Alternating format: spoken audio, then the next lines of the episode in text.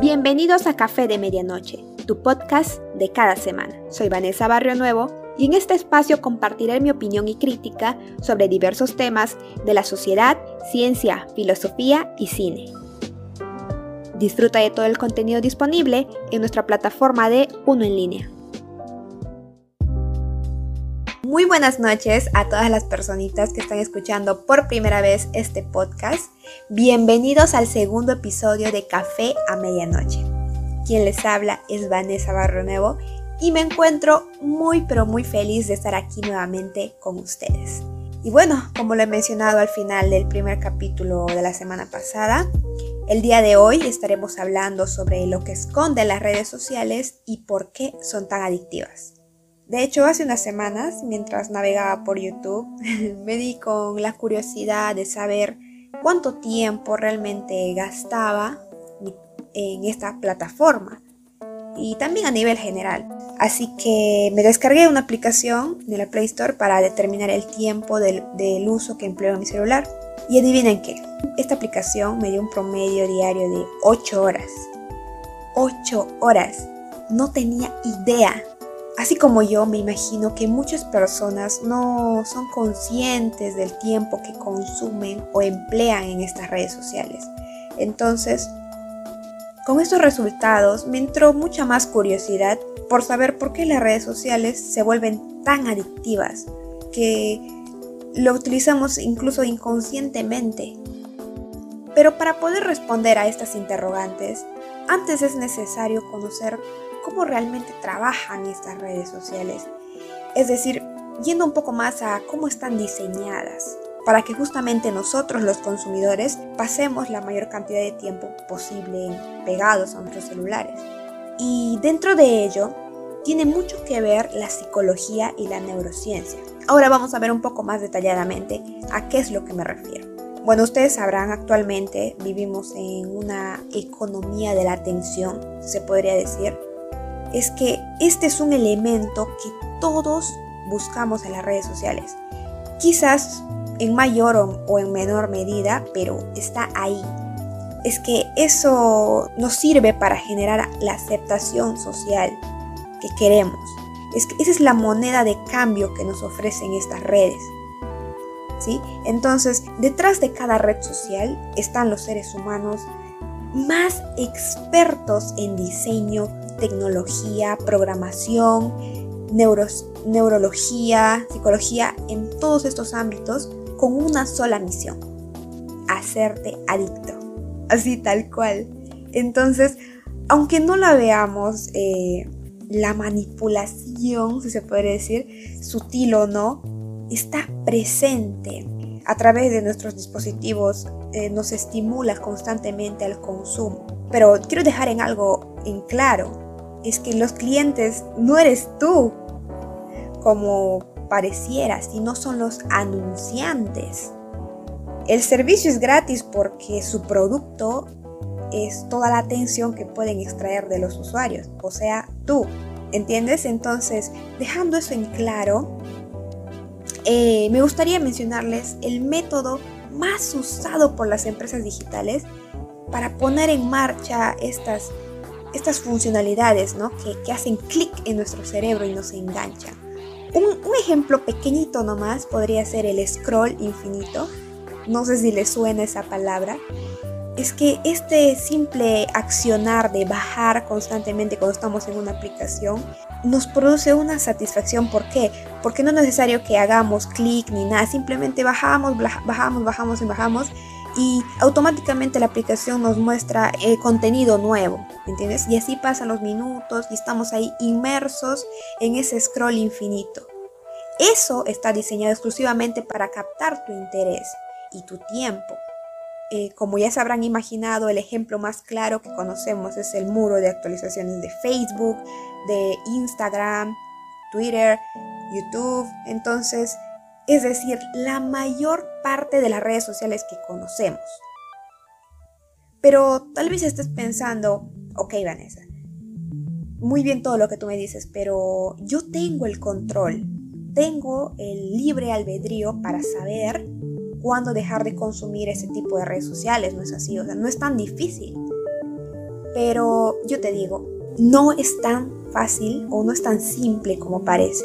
Cada vez que tú te sientas a scrollear Facebook o cualquier otra red, red, social de tu preferencia, te enfrentas a un torrente infinito de recompensas sensoriales. Esto es una competencia mental, se puede decir. ¿Por qué? Porque estas recompensas sensoriales se le llama la dopamina. Pero ¿qué tiene que ver eso con la adicción a las redes sociales? Pues bien, la dopamina se encarga del sistema de recompensa en nuestro cerebro. Este sistema de hacer lo que nos gusta fue una forma de diseñada de la evolución para asegurarnos de hacer lo que buscábamos, o sea, de lo que necesitábamos. Es que es por ello que no es una coincidencia de lo que necesitáramos para vivir y justamente perpetuar nuestra especie nos aporte un placer, o sea, un placer como comer, este, si tenemos sed, tomamos agua, eh, queremos relacionarnos con otras personas, lo hagamos. O sea, eso, eso es parte de nosotros, que está implantado como un chip en nuestro cerebro ya que el hecho de que nos dé placer nos va a hacer querer que repitamos. Entonces, con eso en mente, podemos decir que la clave de las redes sociales es que se aprovechan de este sistema nato del cerebro. Qué curioso, ¿no? Entonces, esas pequeñas recompensas inmediatas que nos dan las redes sociales como un me gusta, un nuevo comentario o una notificación de un nuevo seguidor, nos da una pequeña descarga de dopamina. Y es adictiva, pero ahí no, no termina todo. El problema no es el recibir me gustas o, o notificaciones sino en el cuándo lo recibimos, o, mejor dicho, la clave es el cuándo lo recibimos.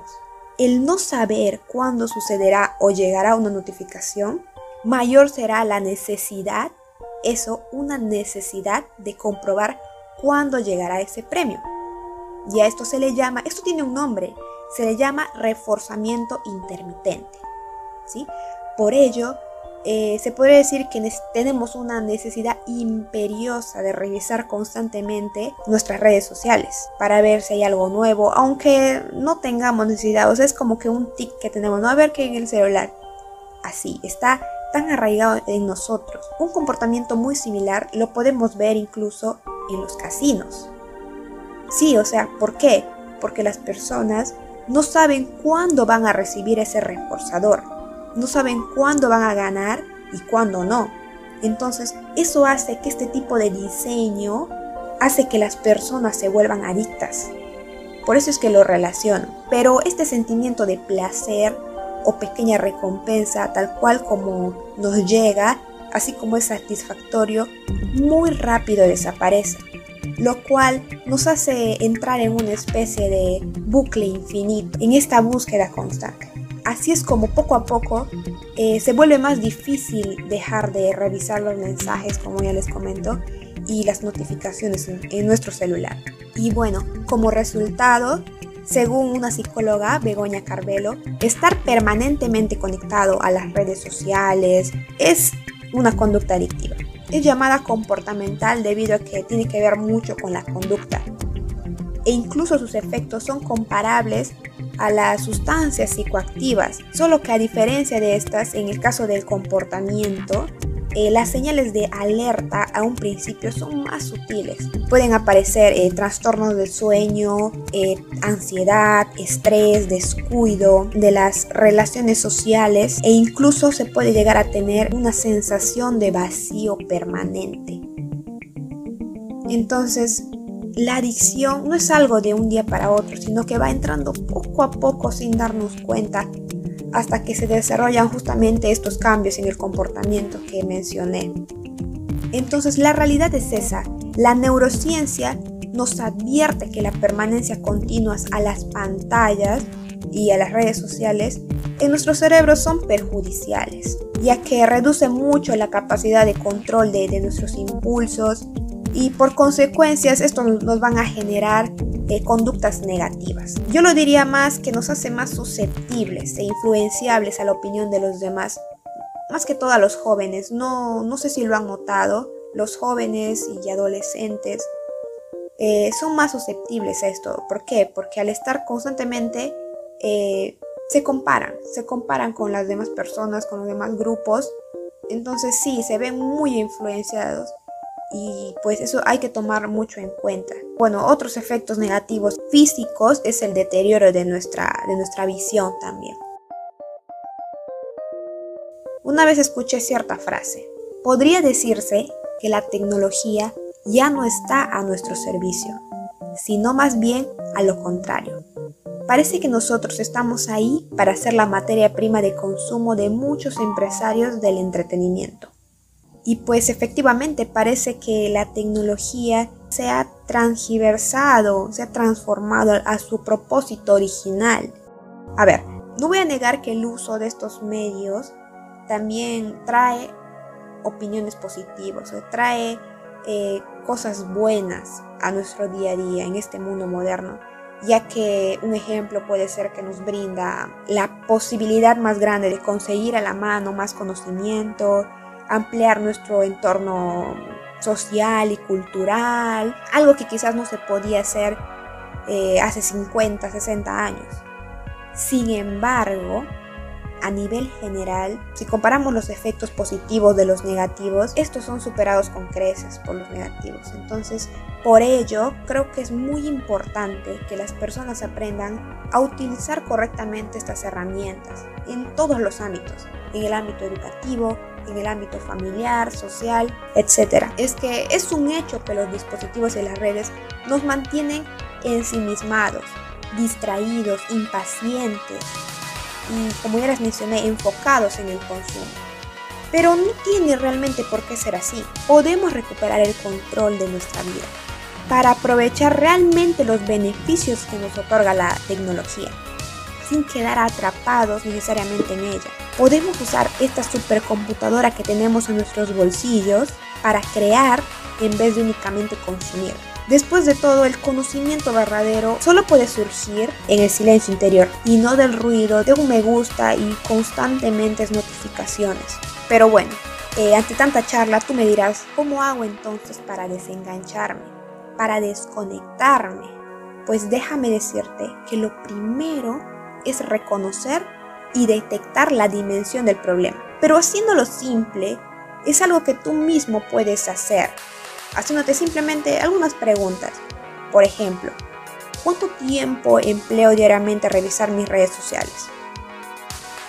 ¿Qué es lo primero que hago al despertar y al acostarme? ¿Reviso mi celular o no? ¿Qué tan frecuente reviso las notificaciones de mi celular? Entonces, haciéndote estas simples preguntas que podrás identificar y examinar comportamientos y, las emociones que generan en ti estas actividades. Posteriormente puedes hacer este, una desconexión progresiva y reemplazándolos obviamente con otros hábitos, con otras actividades que quizás habías dejado de lado y que realmente disfrutabas por estar, eh, por estar concentrado en cosas que no, tenían importancia. Eh, estas actividades pueden ser, pues no sé, hacer deporte, tal vez te gustaba leer, la lectura, te gustaba ver películas, cine, con ojo más crítico, ¿no? Entonces, todas estas cositas ayudarán grandemente a recuperar el bienestar perdido por justamente estas pantallas. Otro paso podría ser eliminar las aplicaciones que no contribuyan a nuestro día a día, pero esto ya depende de cada uno.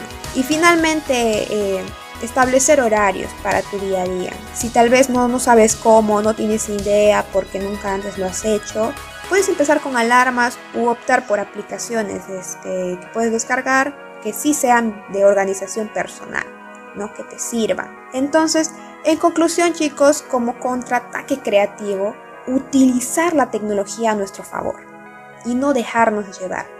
Nuestro bienestar solo depende de nosotros mismos, de nuestra voluntad y nuestra capacidad de elegir en la que interviene directamente nuestra conciencia.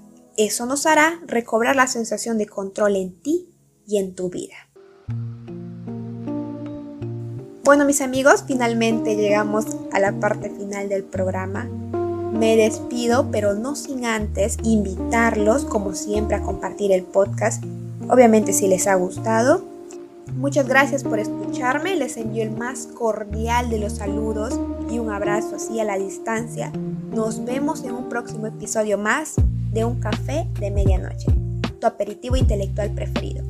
Hasta la próxima.